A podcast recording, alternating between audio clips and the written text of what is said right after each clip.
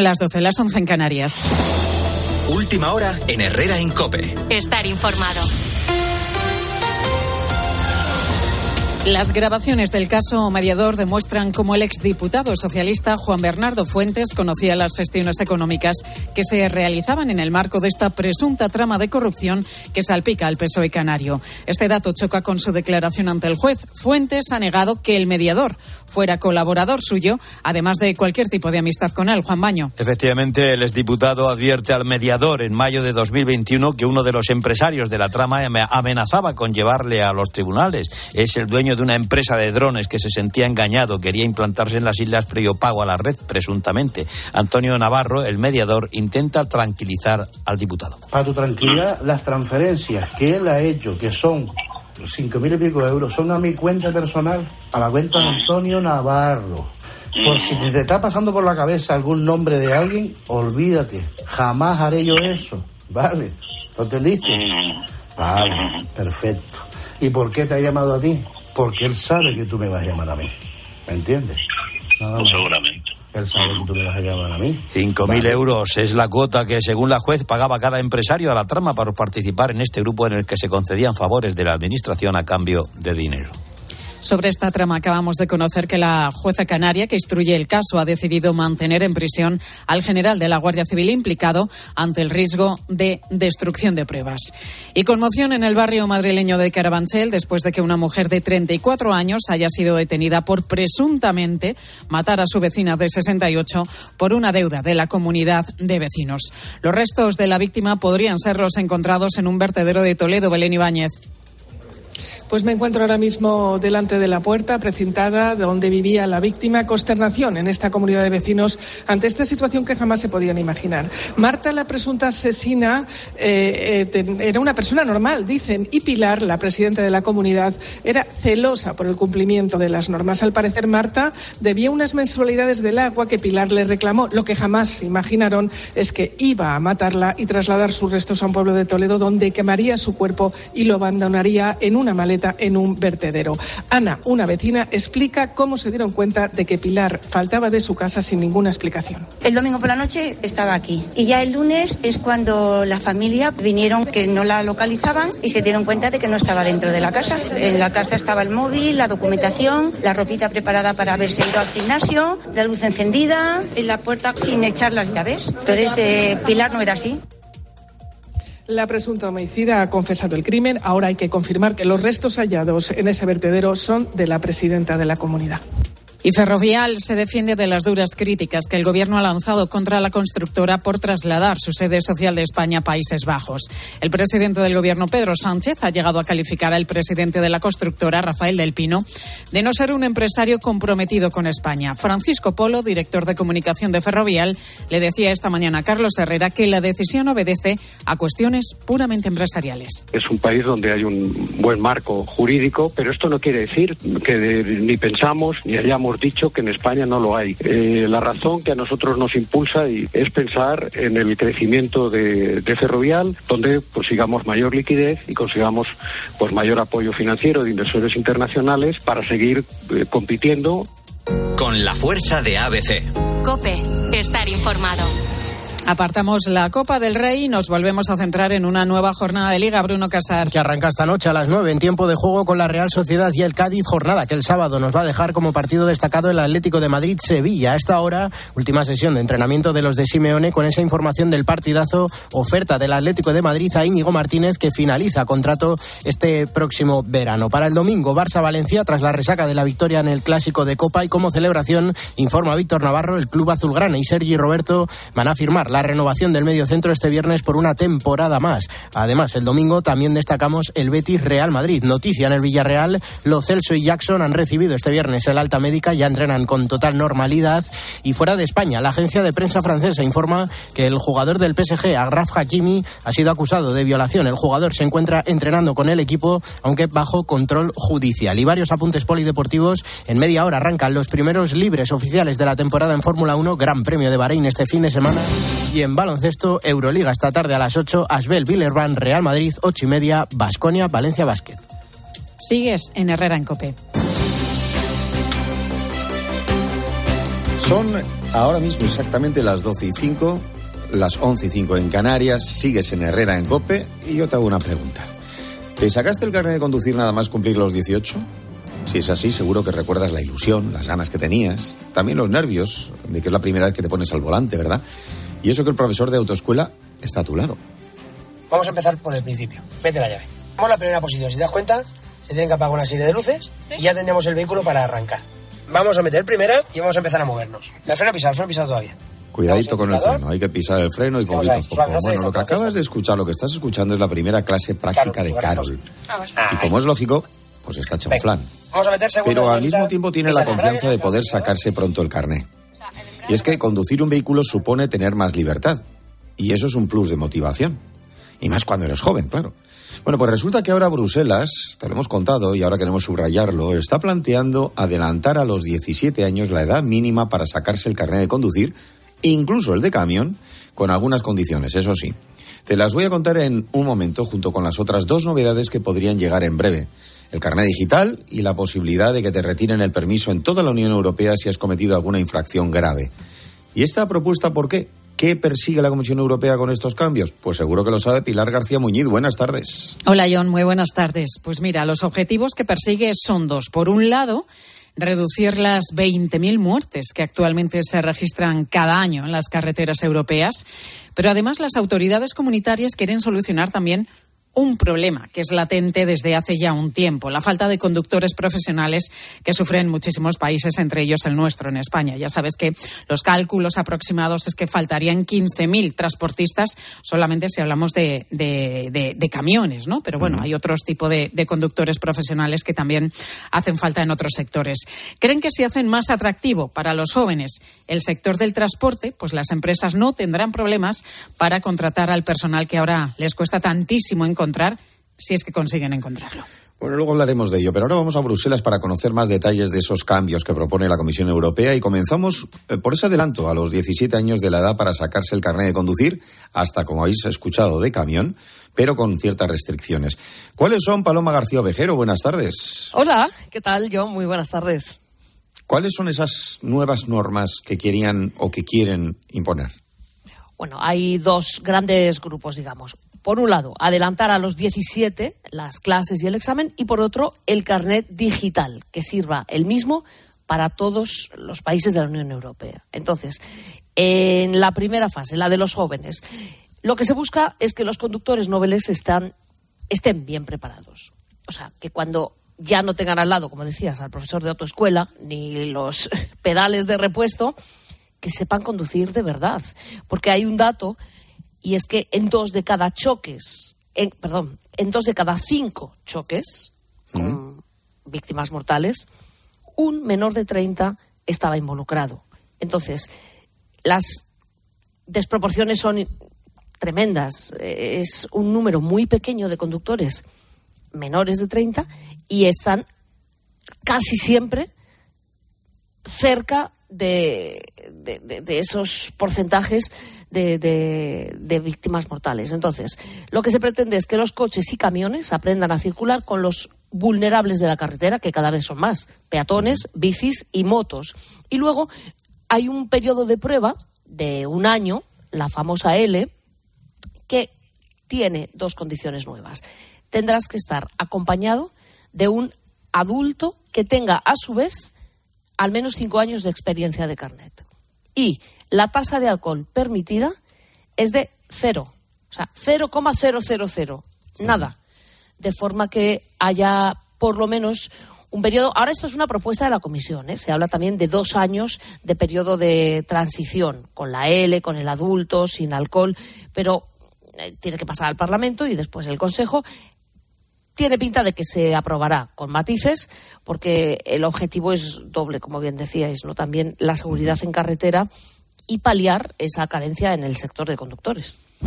Pues. Eh, como siempre, Paloma García Bajero, muchas gracias. Ahí como encima conducen por el otro, bueno, ahí no, donde estabas antes conducían por el otro lado. ahí conducen bien. Eso en el Reino Unido. Y por eso te digo que ahora conducen bien y no vas a tener menos problemas. Un beso. Ah, bueno, pero cuidado, ¿eh? Que ahora ¿Eh? ya, cuando esto entre en vigor, eh, hay otra cosa que a muchos les va a afectar y es que si te ponen una multa cuando estás de vacaciones o cometes una infracción estando en otro país, te va a dar lo mismo, porque si el carnet vale para los 27, valen también las sanciones y si te quitan puntos, te quedas sin carnet, estés donde estés. Pues eh, buen apunte. Gracias, Paloma. Un beso. Un abrazo. Bueno, eh, Bruselas además quiere también eh, que les pida a los estados que resulte más fácil imponer sanciones, ¿verdad? Y cobrar multas. Pues sí, es lo que decía ahora mismo Paloma, John, que, que en el caso de las infracciones más graves, pues la retirada del carné sea en toda la Unión Europea. Vamos, que vamos a tener un carné único y las normas van a ser las mismas, estemos en España, estemos en Países Bajos, estemos Bueno, en Alemania. ¿Y qué dicen las autoescuelas? Pues vamos a preguntárselo precisamente a nuestra compañera Belén Miguel, que está en una de ellas. Belén, cuéntanos, ¿dónde estás exactamente? Buenas tardes, compañeros. Pues estoy ahora mismo en el asiento del conductor de un coche de prácticas de la autoescuela Lara en la avenida Ciudad de Barcelona, muy cerquita de la estación de Atocha y también eh, de la radio, de la COPE. Estamos parados, eh, lógicamente, con el coche en marcha, pero parados, y acaba de terminar eh, su clase Patricia, una joven de 18 años, uno de los muchos alumnos que están preparándose en estos momentos para sacarse el carnet de conducir. Según me han contado aquí, pues la mayoría de sus clientes son así, jóvenes eh, precisamente, aunque está subiendo progresivamente eh, la media de edad. Si antes a los 18 años, eh, como contabais, eh, enseguida nos sacábamos el carnet de, de conducir, ahora las prioridades de los jóvenes parece que son otras, pues quizá tener unos de esos vehículos, eh, un patinete o quizá un teléfono móvil, como nos contaban, y lo de sacarse el carnet viene a partir de los 20 o 25 años. Hay otra curiosidad también, es que cada vez son más los alumnos que demandan sacarse el carnet automático, es decir, con un coche automático, sin marchas. Pero bueno, eh, de esto y de esas normas eh, que quiere imponer eh, Bruselas en todos eh, los países eh, de la Unión, os va a hablar Jesús Muñoz, eh, profesor de la autoescuela Lara y que lleva en esto de enseñar a conducir nada más y nada menos que 31 años. Ya os escucha. Hola, ¿qué tal? Buenos días. Don Jesús, que hemos hablado más de una vez. Por tu experiencia, ¿un joven de 17 años está preparado para conducir un coche y, sobre todo, un, auto, un camión?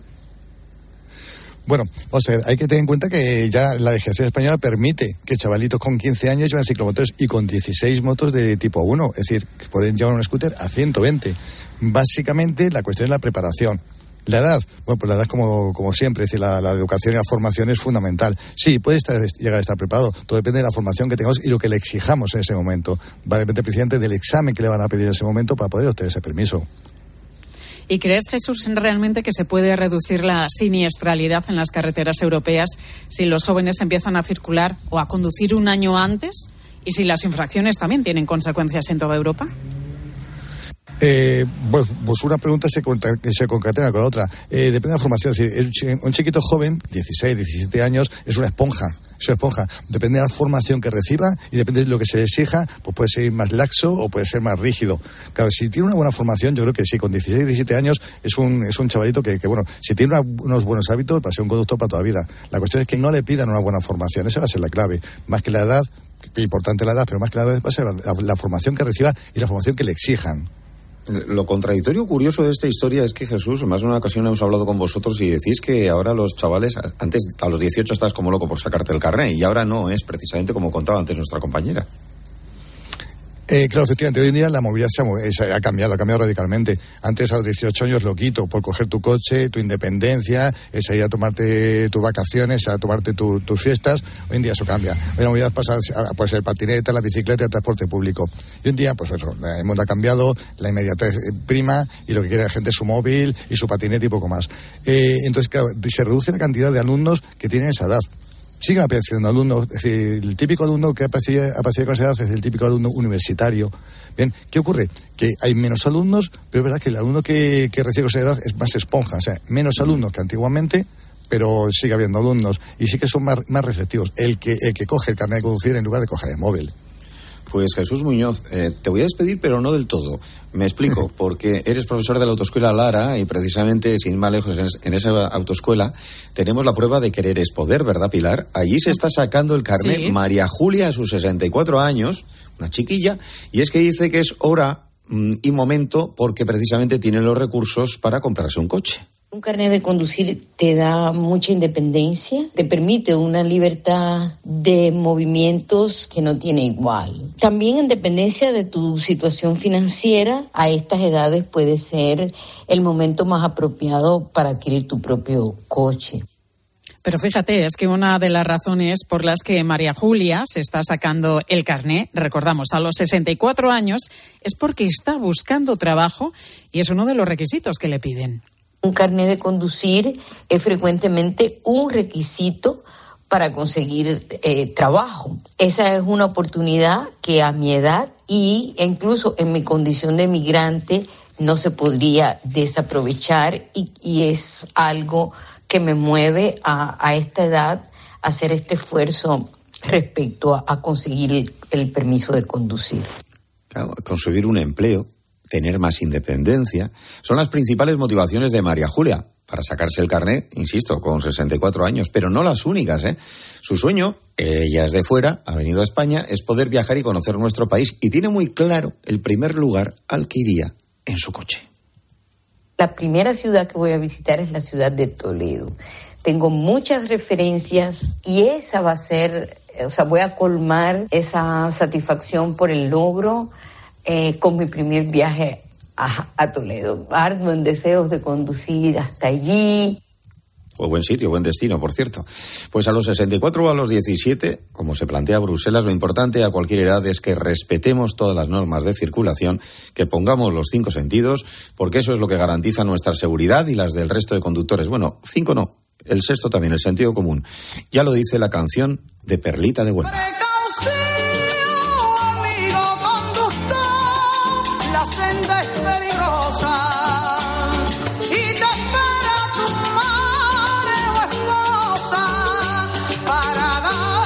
Pues eh, yo me saqué el carne bastante tarde y porque insistió la entonces mi novia y mi mujer. Pero Cristina López Listi, ¿tú tienes carne? Ah, yo sí. Yo necesitaba esa libertad desde pequeñísima. ¿Y cuándo te lo sacaste? Pues yo creo que a los 18. O sea, no me lo saqué a los 16 porque no se podía. bueno, en algunos países sí. Fíjate en Estados Unidos, por ejemplo, que puedes conducir, ¿no? Oh, a mí me eh, parece una libertad absoluta. Tenía razón vuestra interlocutora. Claro. Oye, em, tú lo que conduces también es un programa todos los fines de semana semana que es referente de los fines de semana en la radio. ¿Y por qué? Pues porque tienes contenidos de todo tipo. Cuéntame, sorpréndeme. efectivamente, te voy a sorprender con dos. Uno más político y uno más humorístico. El político es que como los demás estáis discutiendo quién era Tito Berni, eh, qué sobornos cobraba de los empresarios, nosotros nos hemos molestado en hacer el recorrido por los lugares de lujo en los que vivía en Madrid. ¿Dónde se sentaba Tito Berni? ¿Qué se comía? ¿Cuánto le costaba el cóctel? ¿Qué ambiente frecuentaba? Allí vamos a estar en fin de semana que te lo vas a pasar con nosotros, que te puedes morir, porque hay que ver qué gentuza. Y luego, luego, para quitarnos el mal gusto, viene Goyo Jiménez, el gran cómico que tiene ahora mismo, sí, sí, sí, sí, sí, sí, efectivamente, tiene en el Capitol un espectáculo sobre los Estados Unidos que te mondas y nos va a explicar por qué le fascina los United States y por qué resulta que la cafetería más conocida de España se llama Starbucks, que en esas estamos en esas estamos, pues todos y mucho más este fin de semana con Cristina. Ya lo sabes, aquí, en Cope. Herrera en Cope. Estar informado. Si es noticia, está en el partidazo de Cope.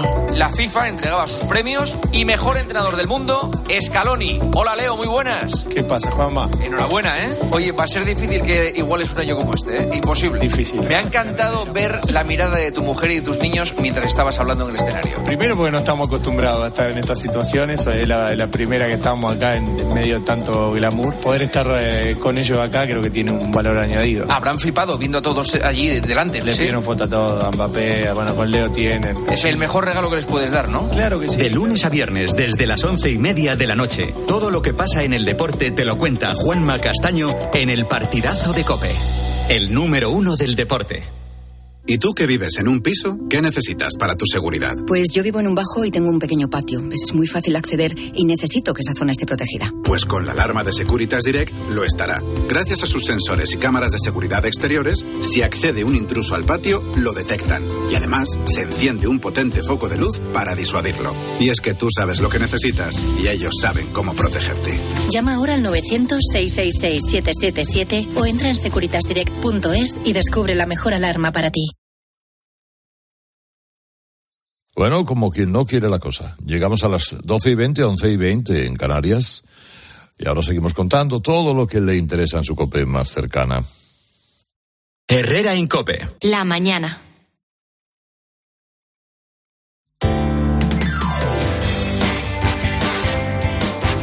Cope Madrid. Estar informado. Entre esta tarde y mañana va a pasar a disposición judicial la mujer de 34 años detenida por presuntamente haber matado a Pilar de 68, la presidenta de su comunidad de vecinos, situada en el barrio de Carabanchel. Las investigaciones, es atroz, apuntan a que la víctima le habría recriminado en distintas ocasiones a la detenida, que estaba alquilada en el edificio, que hiciera frente a unas deudas que tenía con la comunidad. ¿Y cómo ha terminado todo, Mónica Álvarez? Efectivamente, hola John, sí, las últimas investigaciones apuntan en esa dirección. Este lunes los familiares de la víctima denunciaron su desaparición en comisaría al encontrar eh, su casa, bueno, pues eh, con el móvil, la luz encendida e incluso la ropa para irse al gimnasio. Dos días después los agentes detuvieron a la vecina eh, ese mismo día también en el que se encontró el cadáver en una escombrera de las ventas de Peña Aguilera, en Toledo. No estaba completo el cadáver y estaba quemado. Ana es una vecina del barrio de la misma comunidad de vecinos y nos ha contado a COPE que no habría motivos para una reacción de este tipo. Motivos ninguno, porque puede deber unos cuantos recibos. Se hablaba de unos 500 euros. Bueno, no te voy a decir cantidad, de muy poco. Y según la presidenta, o sea, Pilar, simplemente se lo reclamaba y la otra, pues, decía, ya lo he pagado y luego no era cierto. Pues habrán equivocado en el banco y así unos cuantos meses, ¿no? Pero eso es todo. Fíjate, ¿eh? Tremendo. A lo largo del día vamos a ir contándote todo lo que sepamos de este terrible suceso. Ahora nos vamos a ir antes al tráfico, porque en la DGT me espera Elena Camacho, que está viendo en las pantallas. Estamos a viernes. ¿Qué es lo que estás viendo, Elena? Buenas tardes. Muy buenas tardes, John. ¿Qué tal? A esta hora pendientes de un accidente en la salida de la capital por la A6 en el entorno de Las Rozas que corta el carril derecho y dificulta el tráfico. Al margen del accidente, momento tranquilo. No van a encontrar dificultad ni en la red viaria principal ni en las secundarias. Eso sí, recordarles, fin de semana aumentan los desplazamientos, especial precaución al volante. Gracias, Elena. Eh, atento a esta cifra. En 2035, el 37% de los adultos tendrá un problema de obesidad en nuestro país que entra ya en situación de alto riesgo, Mónica. Sí, eh, hay que tener cuidado. Es que los expertos avisan de los importantes problemas de salud que genera, sobre todo, problemas cardiovasculares. Hasta el 75% de los infartos de miocardio los causa el exceso de kilos, especialmente la grasa abdominal, la de la trepita, ¿no? Claro, Adolfo es promotor del proyecto eh, Protege tu Vida, proyecto tu, eh, que, que, nosotros aquí seguimos muy de cerca. Hay que cuidarse y también estar preparados por si el corazón falla, claro. Pero ¿cómo nos ayudan los desfibriladores, Adolfo? Buenas tardes. Buenas tardes. Pues mira, el desfibrilador es clave. ¿Por qué? Porque cuando hay un infarto agudo de miocardio, como decía Mónica, el problema está que el corazón empieza a fibrilar. Es decir, ya no late, ya no manda sangre al organismo. Esto hace que nuestro cerebro quede sin oxígeno. Y ahí tenemos muy poquitos minutos, cuatro para que esté dañado y diez para que muera. Si ponemos un desfibrilador, la película cambia completamente, ya que vamos a conseguir que ese corazón de nuevo lata, que tenga organismo, que tenga en nuestro organismo y nuestro cerebro oxígeno. Por eso es importante tenerlo en nuestra casa, como mínimo en la comunidad de vecinos, pero es muy importante tenerlo en la casa, que ocho de cada diez ocurren en nuestro domicilio, y también muy importante tener los puestos de trabajo. Desde Adolfo, eh, ¿dónde lo podemos comprar y con qué ventajas? Pues mira, eh, Protege tu vida para los siguientes de, de, COPE tenemos dos grandes ventajas. Por un lado, es un antiasfixias totalmente gratuito para que ante un atragantamiento podáis tener ese, ese dispositivo que hace que, ese momento tan angustioso pues, pues no sea así, porque rápidamente saca la comida. Y por otro lado, un 30% de descuento. Hay un teléfono que voy a dar que es también gratuito para que llaméis ahora, para que, nos, para que sepamos que sois de COPE y tengáis estos dos beneficios, que es el siguiente. 900 730 061. Repito despacito, llamar ahora y así lleváis esos dos beneficios. 900 730 061. Es ligero, es portátil, puedes llevarlo a cualquier lugar, es muy intuitivo, con unos botones que cualquier persona, hasta yo, sabría utilizarlo. Y encima te habla, o sea que es una auténtica maravilla. Recuerda el número de teléfono 900-730. 061, el desfibrilador, si lo diré bien, el desfibrilador de Protege tu vida. Adolfo, gracias y un abrazo. Gracias, un abrazo, feliz fin de semana. Y ahora nos vamos a la Basílica de Jesús de Medinaceli. Herrera en Cope. Madrid. Estar informado. ¿Tienes experiencia laboral pero no tienes un título oficial que la reconozca? Ahora puedes acreditarla y mejorar tus posibilidades de empleo y promoción laboral. Inscríbete en el procedimiento de reconocimiento de las competencias profesionales de la Comunidad de Madrid. Infórmate en comunidad.madrid o llamando al 012. Tu trabajo se merece un título. Campaña financiada por el Ministerio de Educación y Formación Profesional y por la Unión Europea Next Generation. Comunidad de Madrid. Cuando abres tu joyero y encuentras esa pulsera que ya no te pones, ¿O el reloj que ya no usas? ¿qué haces? Muy fácil, contacta con Circa. Ellos son expertos internacionales en la compra de joyas, diamantes y relojes de alta gama. Además, recibirás un pago inmediato. Pide cita en circayewells.com o en el 91 576 6209. Circa, una segunda vida para tus joyas y relojes de alta gama. KIDA, atención domiciliaria experta y de calidad. Llámanos al 91 903 55 55 o visita nuestra web kida.es. KIDA se escribe con Q. En Ahorramás sabemos que si los precios se ponen chungos, el rompeprecios de Ahorramás los machaca en un segundo. ¡Vamos a ahorrar a lo bestia! Porque llega el rompeprecios de Ahorramás con ofertas brutales. Como el lote de una bolsa de acelgas de 300 gramos, más una de ensalada gourmet de 175 gramos alipende, por 2 euros el lote. En Ahorramás estamos que lo rompemos. Más tenis, más jugadores y sobre todo más días. Mutua Madrid Open 2023, del 24 de abril al 7 de mayo, en la Caja Mágica. Los mejores tenistas del mundo visitan Madrid. Consigue tus entradas en mutuamadridopen.com. Mutua Madrid Open. En el hipódromo de la Zarzuela de Madrid llevamos el deporte en la sangre. Vuelven las carreras de caballos todos los domingos a partir del 5 de marzo. Vuelve la emoción. Si tú también llevas el turf en la sangre, no te lo pierdas. Ven al hipódromo de la Zarzuela de Madrid, el hogar del pura sangre. Defiendes la paz, pero quieres seguir luchando por un futuro más limpio. Con energía producida en Europa. Vives en una democracia, pero no cedes cuando se trata de proteger nuestro planeta. Quieres la neutralidad climática en Europa. Las energías renovables son el camino. Día a día. Somos más quienes nos unimos para lograrlo. Europa eres tú. Herrera en Cope. Madrid. Estar informado.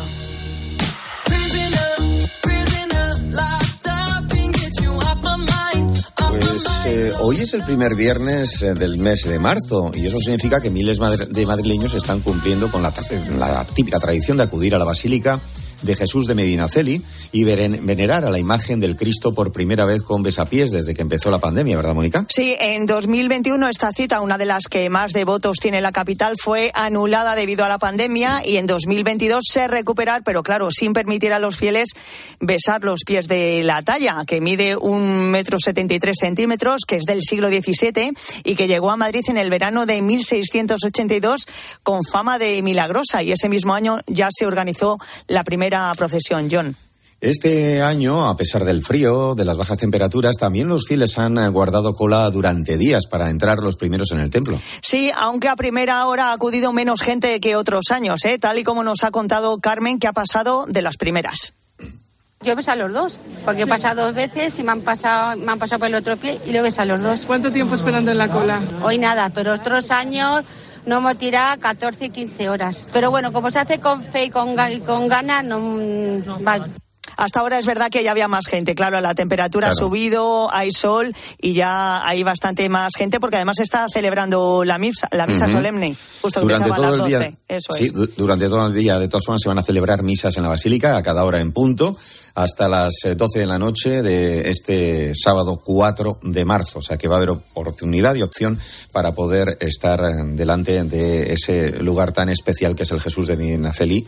Que a mí me trae muy buenos recuerdos porque mi abuelo, que en paz descanse, iba Sí. siempre todos los viernes. Siempre es cumplía con esta tradición tan es que no, no solamente es por la parte religiosa, que por supuestísimo, sino que además está la otra parte que es la emotiva familiar, en la que seguro recuerdas a quien te llevó por primera vez de la manita Eso es. A la, Basílica de Jesús de Medinaceli y a ese besapiés tan especial. Pues Cris, ahora te voy a hablar yo de una cosa, os digo, Mónica, te voy a hablar de una cosa muy especial. Muy bien, pues te escucho. Ya verás. Venga.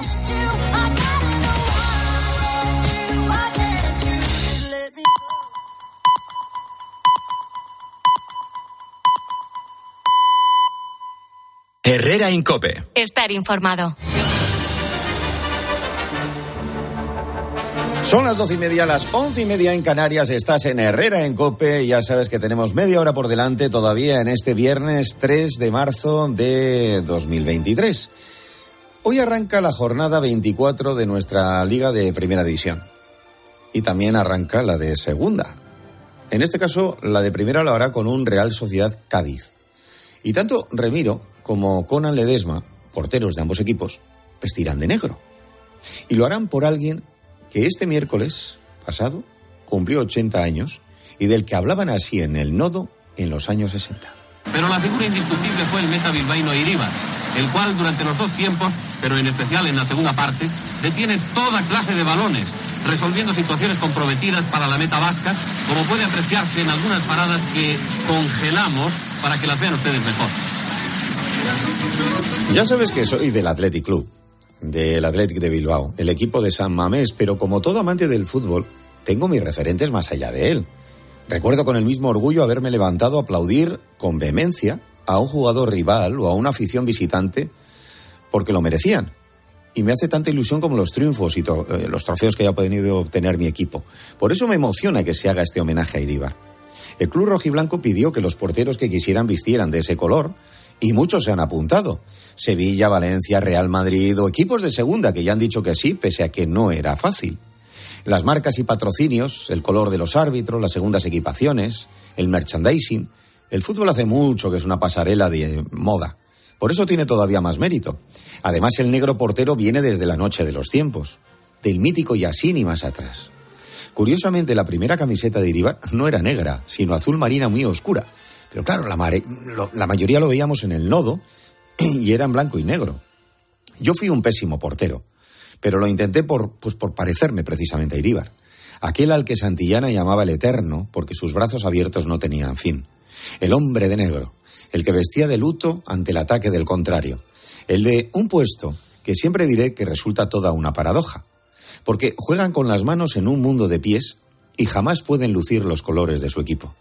Al menos en esta jornada, los guardametas, hombres y mujeres, podrán jugar en un imaginado equipo, el de las gentes que viven bajo los tres palos, allá donde está la última frontera, porque detrás, no lo olvidemos, no hay nadie, y de ellos depende el dolor de todos o la gloria.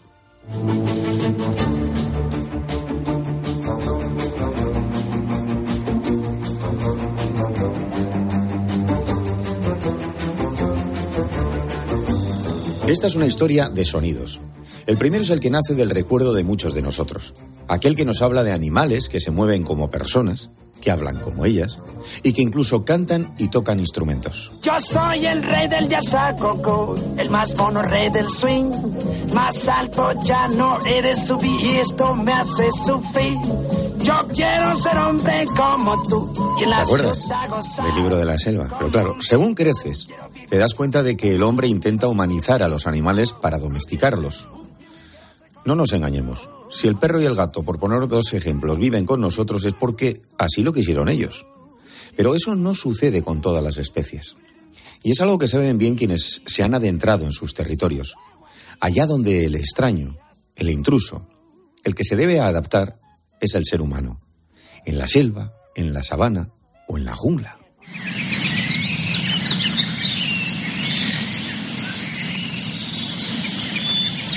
Y en medio de este sonido, el segundo que traigo hoy, alguien trabaja cada día. Se llama Jess Vázquez. Tiene 29 años y se crió en Torre del Mar, en Vélez, Málaga. Pero vive en Sudáfrica, en la Berbet Monkey Foundation. Y todo por este tercer sonido.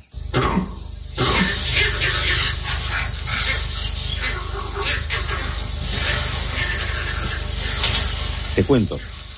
Jess comparte su vida con los habitantes y trabajadores del Centro de Rescate, Rehabilitación y Educación de Monos Velvet.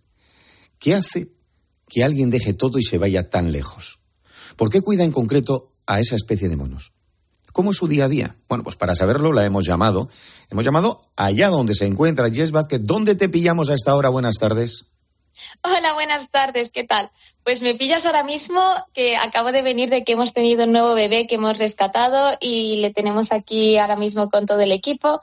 Y aquí me pillas trabajando con un sol increíble que hace un calor increíble en, la, mitad de Sudáfrica. En mitad de Sudáfrica se escucha fantásticamente bien y lo vamos a aprovechar porque acabas de hablar de un monito que os acaba de llegar, un bebé. ¿Cómo es tu día a día? Cuéntanos. Pues la verdad es que nunca podemos eh, decir cómo es un día normal porque cada día es completamente diferente dependiendo de lo que pueda ocurrir, ¿no? Hay veces que tenemos emergencias de, en la época ahora de bebés, que recibimos muchísimos bebés que han perdido a toda su familia, a veces pues tenemos, tenemos casi 700 primates aquí en el centro, ¿no? Entonces también tenemos emergencias entre ellos y como también estamos abiertos a voluntariados internacionales, pues lo mismo, también constantemente viene gente, entonces es un poco locura el día a día, es imposible decir más o menos en qué consiste un día. Oye, luego hablaremos de tu vida y de cómo dejaste todo y por dónde has viajado, pero eh, estos monos en concreto, muchos de ellos eh, los han intentado humanizar, por decir de alguna manera, y se han olvidado que son monos. O sea que vosotros tenéis que hacer una vuelta atrás a lo que viene a ser la esencia de ese animal. Claro, justamente ese es uno de los mayores problemas que tenemos todas las personas que trabajamos en conservación y es que muchas personas no se dan cuenta de que los primates no son mascotas. Entonces, claro, cuando son bebés, son chiquititos, todo el mundo les ve tan adorables, tan bonitos, que, les acogen en sus casas, pero para ello significa que alguien ha tenido que matar a toda la familia de ese bebé para poder coger a ese bebé, lo cual ya es algo horroroso. Y claro, el bebé al principio, cuando le tienen en, en la casa, se comporta más o menos bien porque van a ser su mamá, su papá, pero en el momento que alguien viene a visitar a esa pareja que tiene ese bebé como mascota, el bebé va a intentar proteger a su mamá y su papá, entonces va a ir a morder a la otra persona, se va a volver agresivo, se va a volver territorial. Al final todo esto produce que la gente les pone en jaulas y al final se frustran cuando llegan a la eh, edad sexual, a la madurez sexual, se vuelven muy agresivos, muy posesivos porque son muy territoriales, son animales salvajes al final del día, ¿no? Entonces, al final, eh, no pueden se dan cuenta de que es una situación completamente insostenible y les traen aquí al centro o en muchas ocasiones les matan.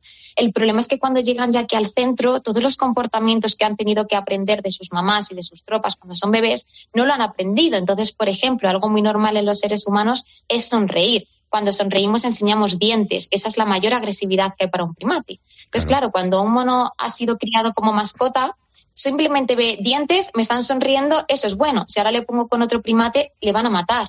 Entonces es muy difícil y tienes que de verdad enseñarles cuáles son los comportamientos y lamentablemente en muchas ocasiones es imposible volver a rehabilitarles porque ya han sido mascotas durante tanto tiempo que la vida de ese pobre primate no va a poder ser normal nunca más. Eh, tu primera parada, porque claro, tú, tú estudias veterinaria, pero te dijeron que igual acababas dentro de una clínica haciendo cirugías y eso a ti pues como que no te iba, eh, te metiste en periodismo, has hecho muchas cosas, pero cuando ya decidiste este camino, tu primera parada fue en Costa Rica, creo, donde trabajaste con tortugas marinas.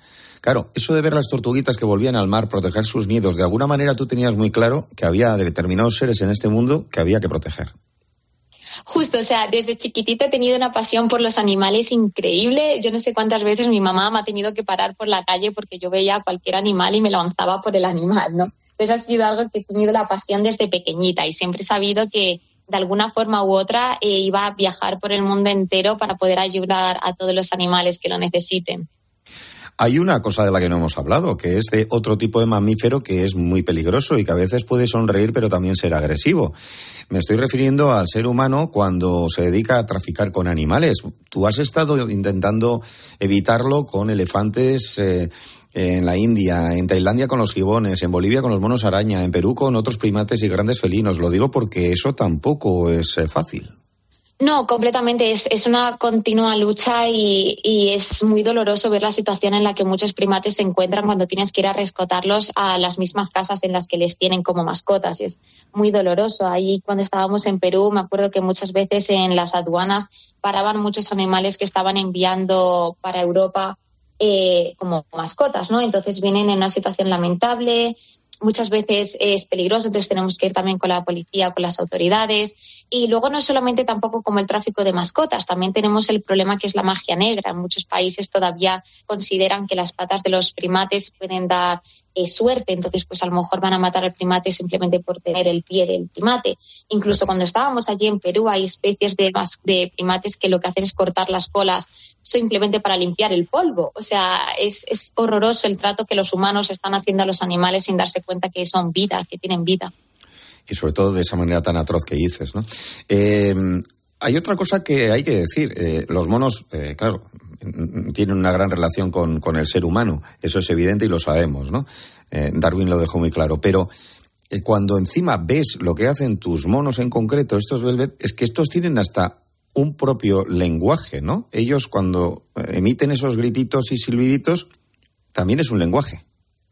Claro, es increíble. O sea, sinceramente no hay día que yo no sienta que esté aprendiendo algo de ellos, ¿no? Y la verdad es que son de una gran ayuda porque aquí cuando vivimos en Sudáfrica estamos completamente rodeados de serpientes, de otras especies de primates o de cualquier otro peligro que ellos son los que muchísimas veces nos avisan. Entonces, dependiendo del tipo de llamada que tienen, sabemos si hay un peligro que está en el aire, si es un peligro que está en la tierra, si es por una serpiente, tienen diferentes vocalizaciones para avisar de cualquier peligro que haya y de la misma forma si están a gusto, si están felices, eh, suelen hacer este sonido con los labios. Entonces, la forma que tienen de comunicarse puedes entenderles perfectamente qué es lo que ocurre. Es increíble, la verdad, poder estudiarles cada día.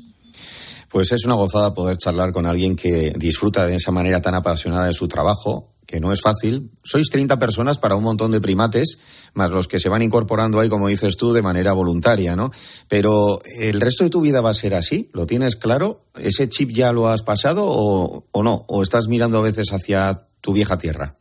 Uy, es verdad que he hecho muchísimo de menos la playa de Torre del Mar, lo he hecho un montón de menos y mi pueblecito en Sotilla de las Palomas, eso es algo que lo he hecho muchísimo de menos, pero es verdad que mi vida está aquí y no me veo volviendo, la verdad. Es, hay tanto por visitar, tantos animales por ayudar, que, que, sinceramente yo mi vida no sé cómo, porque económicamente es muy difícil este tipo de vida, pero si algo tengo claro es que todavía tengo muchos animales que ir a ayudar en cualquier parte del mundo. Pues eh, y ellos tienen la suerte de contar con gente como, como esta persona tan especial. Iba a decir este animal tan especial porque a veces nos olvidamos que somos animales y que como tales tenemos eh, la obligación también de vez en cuando de mirar a, a, los otros, ¿no? A los otros animales. Jess Vázquez, que es un placer, cuida a ese bebecito que os ha llegado hoy, igual que al resto de, de los monos, unos monos como decimos muy especiales, pero como hemos escuchado, pues si no es en, con ellos será con otros y seguirá haciendo una buena labor. Jess, Muchas gracias y un beso a todo Sudáfrica. Muchísimas gracias a vosotros por la oportunidad. Muchas gracias de corazón. Os mando un fuerte abrazo. Pues nada, así somos nosotros, que lo mismo hablamos con Sudáfrica, que de repente ¿Sí? pues volvemos a casa y hablamos con todos los oyentes eh, de COPE, ¿verdad, Cristina? Sí, sí, porque aquí estamos atentos a todo lo que nos digan. Oye, por cierto, el número de teléfono lo voy a recordar, sí. 600 99 13 14, que luego Alberto me chilla, me dice que no digo nada. 600 99 13 14. ¿Y qué notas de voz, qué mensaje nos han dejado? Ay, nos han dejado de todo, con las mezclas raras. Sí, las... porque hoy hemos hablado guarrindongadas. Eso, sí, no quería decirlo yo porque me iba a trabar, así es que te lo agradezco. Mira, eh, las morcillas. A ver, Luis, lo que nos cuenta.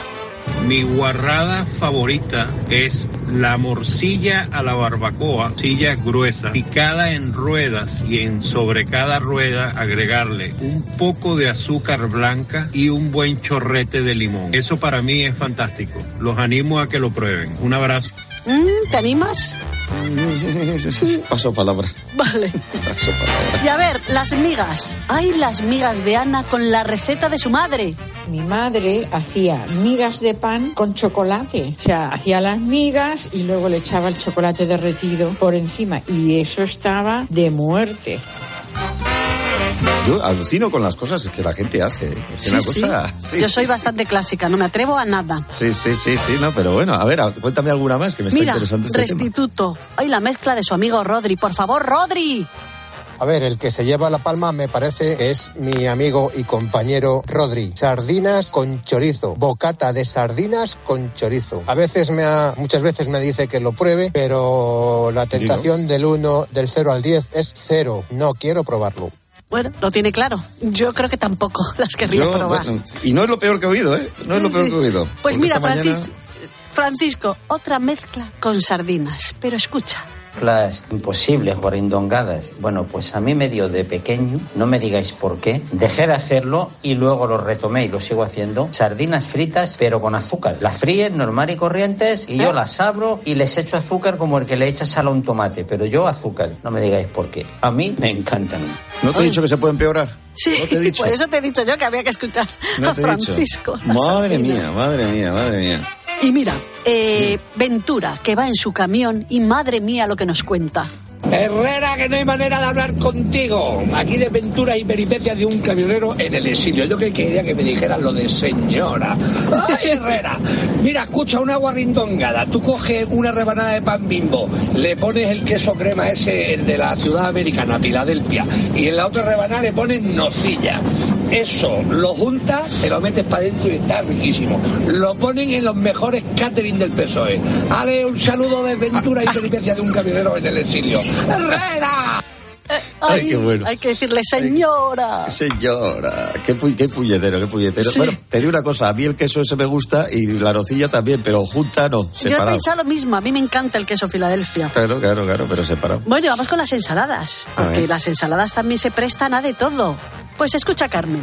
Hola Alberto, soy magnífico. Mira, ensalada de naranja con cebolleta, no cebolla, cebolleta, bacalao, un chorroncito de miel y su aceite de oliva bueno. Eso es una exquisitez. Bueno, esta tiene un pase, ¿no? ¿Cómo lo ves? Sí, sí, bueno, las ensaladas admiten de todo. Las ensaladas sí que son raras, puede ser agridulce y eso. Sí. pero- Pero bueno, ¿quién- hace años tú ponías una cosa que no fuera cebolla o cebolleta con lechuga y tomate y parecía una cosa ya rarísima, pero bueno. Y mira, Yolanda, se va de desayuno con sus compañeros de trabajo. Ay, escucha porque no quiere volver. Yo quería contaros que me fui una vez con unos compañeros de trabajo a, la pausa del café y yo mientras me estaba tomando mis tostaditas con, con aceitito y tomate y mi café con leche, ellos les pidieron unas tostadas de anchoas con leche condensada que me dio un asco que jamás volví a salir con ellos a la pausa. Ale, que tengáis buen día, chao. Esa gente, esa gente es peligrosa, ¿eh, querida compañera. no te fíes de esa gente. Bueno, en fin, ¿dónde pueden seguir llamando, Cris? En el 699 13 14. Y ahora asunto serio, uno de los que vamos a tratar dentro de un instante. El impago de unas facturas de agua en una comunidad de vecinos eh, puede estar detrás de un crimen terrible que está investigando la policía en Madrid, ¿verdad, Pil- Pilar García Muñiz? Hola John, sí, ayer mismo la policía localizaba en un vertedero de Toledo un cuerpo semimutilado y quemado. Es muy probable que se trate de Pilar, una vecina de 68 años que desapareció el pasado 27 de febrero. Y se ha detenido como sospechosa a una mujer que se llama Marta, de 34 años. Era la inquilina de un piso alquilado en el mismo edificio donde vivía la víctima, Pilar. Según los propios vecinos, las dos mantenían una relación pues un poco tensa por el impago de unas facturas del agua. Se da la circunstancia de que Pilar, la mujer desaparecida, era desde hace poco la presidenta de esa comunidad de vecinos y le estaba reclamando el pago de esas facturas, lo que habría derivado en alguna discusión en alguna que otra ocasión. Bueno, pues todo esto hace pensar a la policía que se puede ser el detonante del presunto asesinato. Enseguida vamos a estar en esa calle del distrito de Carabanchel, en Madrid, donde vivían las dos, para saber cómo está ahora mismo la investigación y donde, como te puedes imaginar, pues hay muchísima expectación.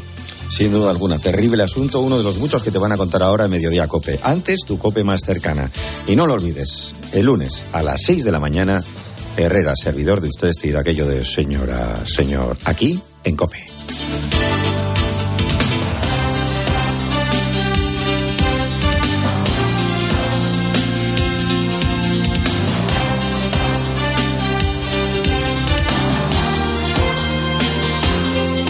Incope. Estar informado. Classics. Un espacio para el gran cine. Es un programa de cultura tal y como yo lo entiendo, abierta, popular, pop. Classics con José Luis García. Esta semana, El mundo en sus manos con Gregory Peck y Anthony Quinn. Usa la cabeza. Voy, voy. El viernes a las 10 de la noche en 13. La vida siempre nos pone a prueba. Por eso en PSN Previsión Sanitaria Nacional hacemos más fáciles los momentos difíciles. Protege tu futuro y a los que más quieres con la mutua en la que confían los profesionales universitarios desde hace más de 90 años. PSN Previsión Sanitaria Nacional. Aseguramos sobre valores.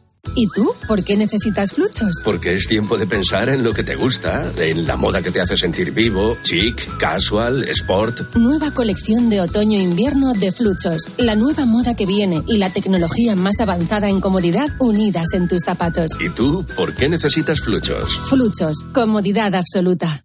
Una menos 10, 12 menos 10 en Canarias, ahora su cope más próxima y a la una seguimos en mediodía cope con todo lo que le interesa. Herrera Incope. La mañana.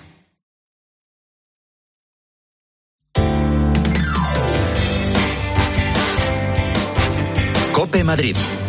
Estar informado.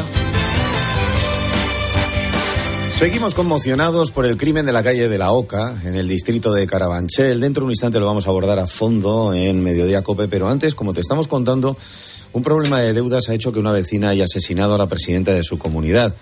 Pero claro, ¿qué se le puede pasar a alguien por la cabeza para cometer un crimen así y por eso? Bueno, pues enseguida vamos a hablar con algunos expertos. Pero antes te cuento que este domingo 5 de marzo se celebra el Día Mundial de la Eficiencia Energética.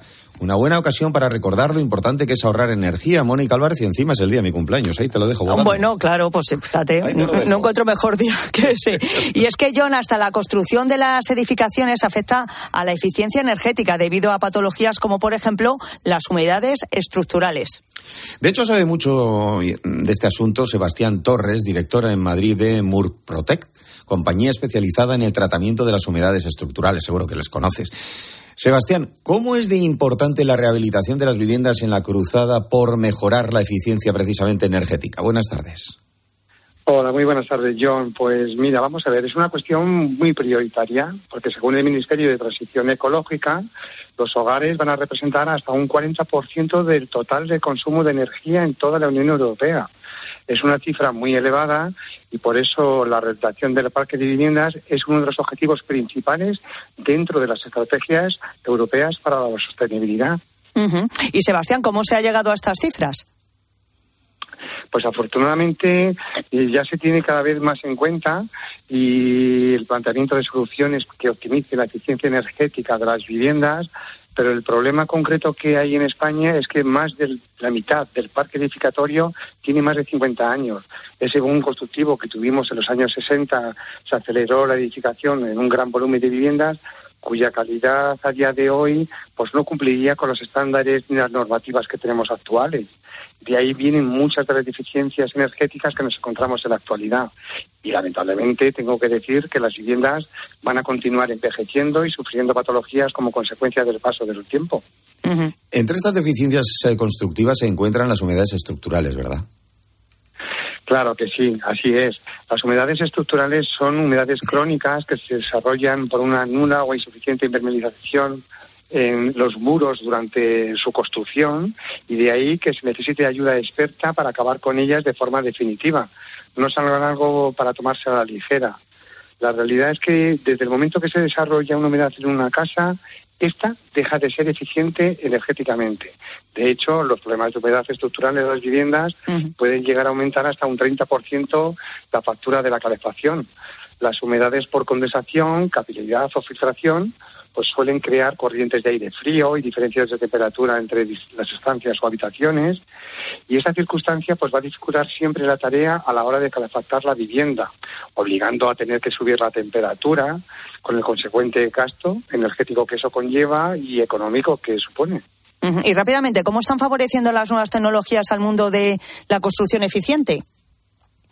Pues son la herramienta clave sin duda. Nosotros en Murprotec, por ejemplo, contamos con laboratorios propios de I+D, los que desarrollamos nuevas técnicas, mejoramos nuevos procesos e investigamos nuevos materiales, pues con los cuales situarnos a la vanguardia del sector y siempre teniendo presente la eficiencia energética. Gracias a nuestros avances tecnológicos hemos desarrollado un innovador sistema de tratamiento de aire para tratar las humedades por condensación, que son las más comunes y las que más afectan a la eficiencia energética del hogar. Esta central de tratamiento de aire, o CENTEA, como le llamamos nosotros cariñosamente, pues es capaz de ventilar y sanear el aire de una vivienda de forma muy eficaz de forma silenciosa y ofreciendo siempre un confort térmico que favorece pues eso la, la eficiencia energética y además consigue mejorar la calidad del aire interior de una vivienda. También es importante eso. Pues muchísimas gracias, Sebastián Torres, director en Madrid de Murprotec. Un abrazo. Un abrazo, John, y también te saludo y te felicito, eh, aunque sea prematuramente. muchas gracias. Un abrazo, muchas gracias. Un abrazo, hasta luego. Hasta luego. Y ahora hablamos, mira, de algo muy serio. El crimen entre vecinas terrible que nos ha dejado impactados a todos. Herrera en Cope. Madrid. Estar informado. Alquile su piso con seguridad y garantías. Renta garantizada, la única empresa que garantiza el cobro de su alquiler y gestiona su vivienda. 910-1095 o rentagarantizada.es. Servipack, el transporte urgente de Madrid. Tarifa plana, todos los envíos al mismo precio. Servipack, cuatro repartos al día con entrega en cuatro horas. Servipack, tú eliges. Ven a disfrutar del nuevo barril de Argüelles. Ampliamos y reformamos sus espacios para tu comodidad. Gran barra de tapeo, amplios comedores y salones privados siempre concurridos, donde ofrecemos los mejores mariscos, pulpo hervido al cobre, pescados de anzuelo y arroces marineros. Aires renovados con la calidad de siempre, horario ininterrumpido y servicio de aparcacoches. El barril de Argüelles, calle Andrés Mellado 69. Información y reservas en el 91 544 3615 y en restaurante El Barril de Argüelles con la garantía de calidad de Grupo Hotel. Reinventa la gestión de tu restaurante. Gestiona los turnos, vacaciones y fichajes de tu equipo fácilmente. Ahorra tiempo, toma el control de tu negocio y relájate. Zeus Manager lo hace por ti. Creado por y para los hosteleros. Visítanos en IP los días 6, 7 y 8 de marzo en el pabellón 3 de IFEMA Madrid. Zeus Manager. La gestión inteligente. Si te digo Nadal, Djokovic, Alcaraz, Sisipas y Asperev. ¿O Badosa, Javert, Sviatek, Sabalenka y Kiptova? ¿A qué esperas para ver este año más tenis, más días y más jugadores en el Mutua Madrid Open en la caja mágica? Consigue tus entradas en mutuamadridopen.com. Mutua Madrid Open. Herrera en Cope. Madrid. Estar informado.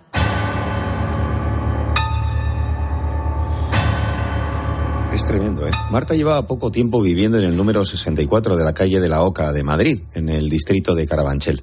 Allí había alquilado una vivienda, pero algo ha hecho que su paso por esta comunidad de vecinos se haya convertido en una historia más propia de Alex de la Iglesia. ¿Te acuerdas de la película La Comunidad?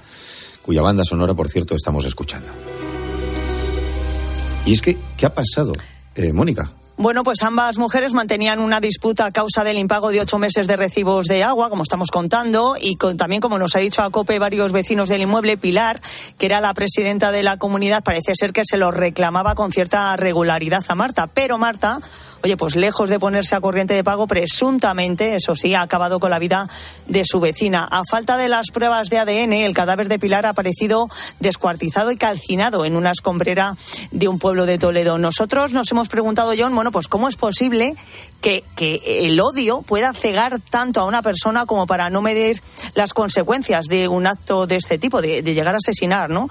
Eh, Natalia Ortega es psicóloga y directora de Activa Psicología y nos ha explicado por qué. El odio es un sentimiento negativo de rechazo como resultado de su frustración y además tiende a ser vivido de modo incontrolable y muy intenso. El odio produce cambios neuroquímicos y puede hacer que eventualmente nuestro cerebro esté dominado por conductas de ataque, como podría ocurrir en este caso, y convertirlo en conductas de agresividad muy, muy potentes hasta llegar a finales que sean totalmente dramáticos. Bueno, estamos diciendo presunto porque hasta que se celebre el juicio hay que decirlo, pero Marta ha terminado confesando el crimen, no lo olvidemos, porque la familia de Pilar ya llevaba días alertando de su ausencia. Eso es, uno de sus sobrinos avisó este pasado lunes de que no conseguía contactar con ella, aunque efectivamente había luz en su casa, estaba encendida, el móvil, la cartera, incluso la ropa que se iba a poner eh, para ir al gimnasio y seguían ahí sobre la cama. Nadie se imaginaba, lógicamente, que las desavenencias entre vecinas pudiera acabar de esta manera, aunque esta psicóloga. Eh, Natalia eh, nos dice que las disputas de convivencia suelen ser muy comunes por varios motivos. Porque existen variables como las diferentes circunstancias eh, vitales que estén pasando cada uno de los vecinos que puede hacer que dificulte el poner en práctica la empatía y que se sientan más molestos por determinadas circunstancias que envuelven lo que es la vecindad, ¿no? El ser menos tolerantes a los ruidos, a las molestias de otros vecinos. Claro, y también influye mucho que el mundo en el que vivimos es cada vez más individualizado.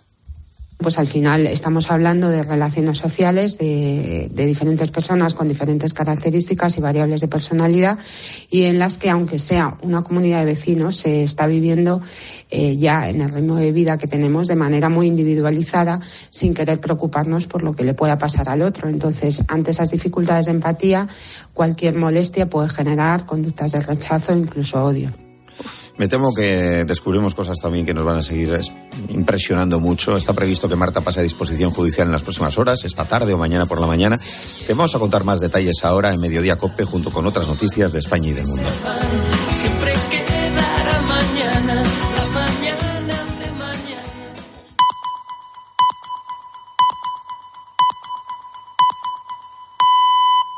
Es la una.